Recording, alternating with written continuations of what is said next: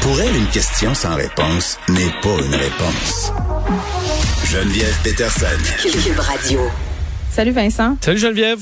Bon, tu voulais nous parler euh, de Google qui met son épaule à la roue par rapport au conflit en Ukraine. Ouais, parce qu'ils ont été impliqués un peu euh, malgré eux, parce que leurs outils, il faut dire, les outils de Google qu'on est habitué d'utiliser toujours sont assez puissants, euh, Google Maps et les autres. Et là, dans les dernières heures, on, on, a eu besoin de réagir chez Google sur deux points, d'un côté comme de l'autre, dans l'invasion russe en Ukraine. Le, premier, c'est concernant ce qu'on appelle les étiquettes ou les tags qu'on peut mettre, parce que sur Google Maps, c'est un endroit, tu veux pointer euh, on est capable d'avoir des, euh, des points d'intérêt qui sont générés par euh, les, les, internautes. Là. Alors, c'est pas nécessairement Google qui, ajoute toujours telle information. C'est tout un parc dans ton quartier qui est pas identifié.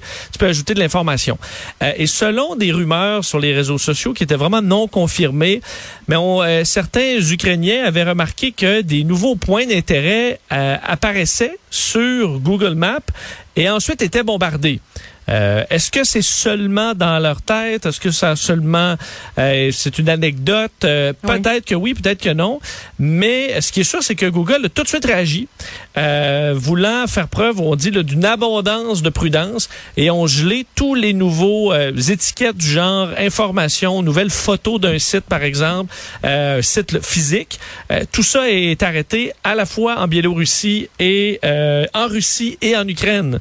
Alors, tu peux plus ajouter ça. Tout est figé. Tout ce qui a été ajouté depuis le 24 février a été supprimé aussi. Euh, on disait que dans certains de ces étiquettes-là qui euh, semblaient porter, euh, disons, inquiétude, Google disait que la plupart d'entre eux ont été faits il y a plus d'un an. Là, donc, ça n'a pas de lien. Mais ils ont voulu être vraiment prudents. Mais ça pourrait compliquer la vie aux Russes, mais est-ce que ça pourrait pas la complexifier aussi pour les Ukrainiens? Euh, peut-être, parce que d'ailleurs, d'un autre côté, euh, ça a eu un double effet parce qu'il y avait un problème du côté de la Russie euh, en raison de d'une technique qui a été lancée sur Internet pour essayer d'informer les Russes sur ce qui se passe en contournant ben, tout le système de propagande. Et c'était les, les commentaires sur des sites de restaurants. Euh, oui, c'est Anonymous qui avait dit aux gens de faire ça, hein, d'aller euh, sous les pages des cafés, euh, donner de l'info sur le conflit. Oui, puis ça a marché, là, Geneviève, pas à peu près sur un, un, des messages là, qui a été publié là-dessus disant impliquez-vous, Trouvez un café, un magasin, un restaurant en Russie dans une grande ville sur Google Maps et allez écrire un commentaire sur ce qui se passe réellement en Ukraine. Ça a été juste celui-là partagé 275 000 fois. C'est retrouvé sur plein d'autres sites euh, de, de discussions sur l'Ukraine, sur Reddit et compagnie. De sorte que la plupart des restaurants importants de grandes villes russes ont été juste inondés euh, de faux commentaires qui leur disaient, par exemple, j'ai un exemple qui, qui, qui, a circulé beaucoup, là, la nourriture était bonne, malheureusement, Vladimir Poutine nous a, nous a euh, coupé l'appétit en, en envahissant l'Ukraine. Tenez-vous debout face à votre dictateur, arrêtez de tuer des innocents, votre gouvernement vous ment, levez-vous, googlez Kiev ou Kiev et euh, partagez cette information-là avec les autres Russes. Euh, et ça a été donc très populaire. D'ailleurs, on disait, parce qu'au début, là, les premiers commentaires que j'ai vus, c'était une et là, je me disais, tu sais, le commerçant, là, il tu veux pas que ça ait un impact sur ta note, C'est ça. Ça veut pas dire que c'est un pro-Poutine du tout. Euh, donc, ce qu'on s'est mis à faire, c'est de dire, tous les restaurants qui sont à euh, des Russes, euh, disons des citoyens normaux, vous mettez 5 étoiles et tout ce qui est édifices gouvernementaux, euh, restaurants dans une, euh, une ambassade ou quoi que ce soit, là, tout ce qui est relié au gouvernement, mais ça vous mettez une étoile. Donc on fait comme une éthique au fil du temps sur comment faire ça. Le problème c'est que ben, c'est devenu je pense trop populaire et tout, tout ça a été enlevé. Dans mm. les dernières heures, même parce qu'il restait entre autres TripAdvisor ou d'autres. Je suis allé dans les dernières minutes sur TripAdvisor et on venait là d'effacer tout ça. Ce qu'on écrit là, si vous allez en Russie sur, par exemple, trouver chercher un restaurant à Moscou. Ce qu'on écrit, c'est en raison d'un événement récent exposé dans les médias, bon, on, le sent le nommer, ayant suscité de nombreux envois d'avis qui ne décrivaient pas une expérience directe avec cet établissement, nous avons suspendu la publication de tous les nouveaux avis sur cette page. Mais je trouve c'est poche de la part de TripAdvisor. Je trouve pas, je, je sais pas, je, ça, ben, nuit en rien. Eux, c'est pas, ben, en fait, ça nuit à des restaurateurs qui se retrouvent à avoir des notes qui ont plus rapport, Oui, mais en même temps, je comprends, mais est-ce que tu as le goût d'aller manger en Russie par les temps qui courent, toi? Non, mais c'est sauf que les, les, Russes, mais sauf que tu sais, un moscovite qui va aller manger euh, dans un bon restaurant au coin, euh, et je comprends qu'eux, leur modèle d'affaires, c'est d'avoir des. Oui, oui, c'est pas de faire de la dissidence, là, je, je le comprends. C'est euh, ça. Fort bien. Mais tu as raison que c'est quand même un débat parce que qu'ils ont dû se poser la question. Plusieurs, tu vois, Apple, hier, qui s'est retiré de toute vente d'objets euh, en Russie, de sorte que plusieurs Ouais. compagnies sont prêtes à prendre le coup.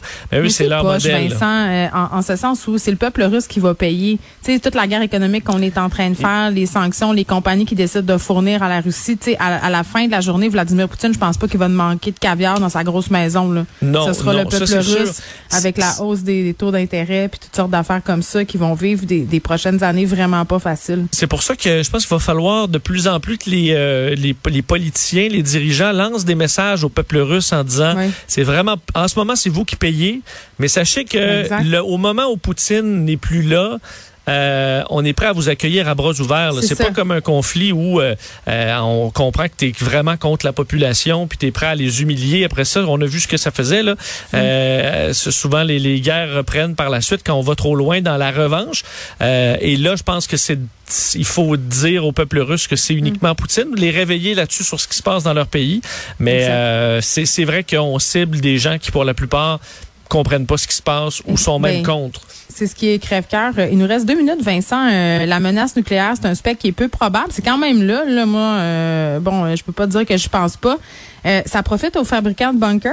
Oui, écoute, le- une compagnie, il n'y a pas beaucoup de compagnies de bunkers, là, Mais non. mais il y en a une au Texas qui s'appelle Rising Bunkers, qui fait des bunkers de différents types pour euh, survivre à l'apocalypse. Donc, c'est souvent pour ceux qui, euh, bon, qui, qui ont peur pour la fin du monde ou qui ont bien de l'argent.